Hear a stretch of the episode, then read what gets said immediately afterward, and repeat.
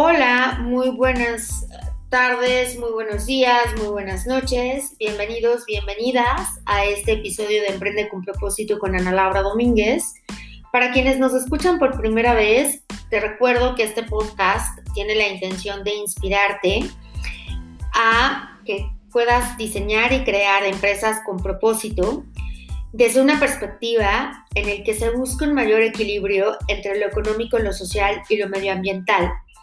Cada semana diseño contenido que aporte valor para tu aprendizaje con los temas más actuales.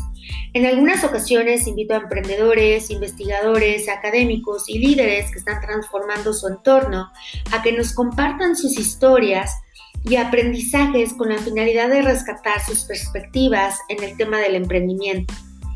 Esta semana, al estar reflexionando qué tema me gustaría compartir con todas estas personas que les agradezco muchísimo que me escuchan cada semana, me siguen en mis redes sociales, es cómo podemos crear un negocio de flores de una manera mucho más sustentable y sostenible en el planeta Tierra. Y bueno, aquí te comparto unos datos que encontré que bueno, la industria del diseño de las flores es una de las más contaminantes en el mundo, ya que involucra la importación de flores, emisiones de dióxido de carbono, la parte de la transportación, el uso de pesticidas para el crecimiento de estas flores, se necesita energía para enfriarlas o calentarlas, dependiendo del caso, una cantidad enorme de plástico para envolver las flores, esponjas florales, decoraciones, envases y eh, todo esto resulta en poca durabilidad. Eh, sin embargo, eh, al estar haciendo esta investigación me di cuenta que en el mundo, yo, yo me estaba cuestionando, debe haber profesionales que se dediquen a este negocio que están pensando cómo hacerlo de una manera mucho más sustentable. Y de hecho también hay una empresa que se llama Smither Oasis que produce eh, productos, todo lo que utilizan estos profesionales, pero desde la parte eh, ecológica, ¿no?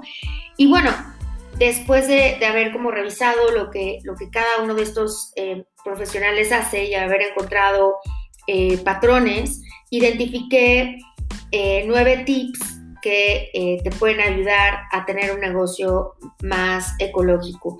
Y bueno, el primero es evitar el uso de plásticos, pesticidas y productos de un solo uso, como la esponja, la esponja floral. Eh, el segundo tip sería reutilizar, reciclar todos los materiales que se utilizan para crear estos eh, arreglos tan hermosos y buscar soluciones ambientales para estas flores que han sido desperdiciadas. Y esto especialmente después de grandes eventos como bodas, eh, primeras comuniones, eventos.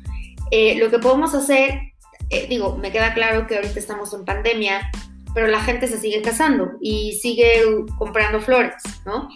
es, a ver, bueno, ok, ya compré flores, ahora qué hago con ellas, ¿no? Pues bueno, hay bastantes alternativas una de estas puede ser ponerlas a secar y después guardarlas y utilizarlas para otras decoraciones o simplemente pueden ser donadas a casas de retiro o a restaurantes eh, o simplemente, por ejemplo, a algún amigo o algún conocido, ¿no? Eh, el tip 3 es crear granjas orgánicas de plantíos de flores locales. Ese me encantó. El tip 4 es no importar flores, sino consumirlas de la región.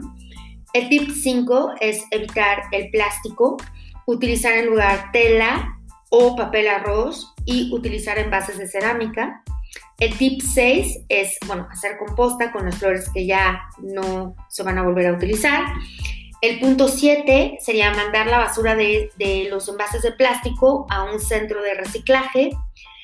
El punto 8 o el tip 8 me encantó porque es crear una comunidad de arte floral para reunir a personas que valoran la naturaleza y que busquen co-crear en conjunto conocimiento y soluciones para eh, crear negocios mucho más eh, sustentables. El punto 9 o el tip 9 sería la colaboración entre productores de flores y floristas de la región. Y bueno, pues eso es todo por el día de hoy. Em, si crees que alguien está involucrado en este negocio y pudieran hacerle útiles estos tips, ayúdame a compartir este podcast. Eh, la intención es llegar a muchas personas eh, y generar pues, un mayor impacto y hacernos mucho más conscientes em, de nuestros hábitos de consumo y, bueno, por supuesto, de, crear empresas que tengan esta, este triple impacto eh, tanto en lo económico, en lo social y en lo medioambiental. Y si tienes alguna otra idea más que te gustaría añadirla que no está aquí, por favor escríbeme. Eh, yo te sugeriría que me sigas en mi cuenta de Instagram, en arroba Ana 4714. Ahí yo soy la que manejo mis redes sociales y con mucho gusto te estaré dando respuesta. También tengo una página en Facebook de este podcast que se llama Emprende con propósito. O también me puedes escribir a ana.dominguezparedes.gmail.com y me encantará conocerte, eh, leerte y pues poder ver cómo podemos eh, crear fuerzas para poder generar esta eh, nueva conciencia. Pues te deseo muchísimo éxito en la semana.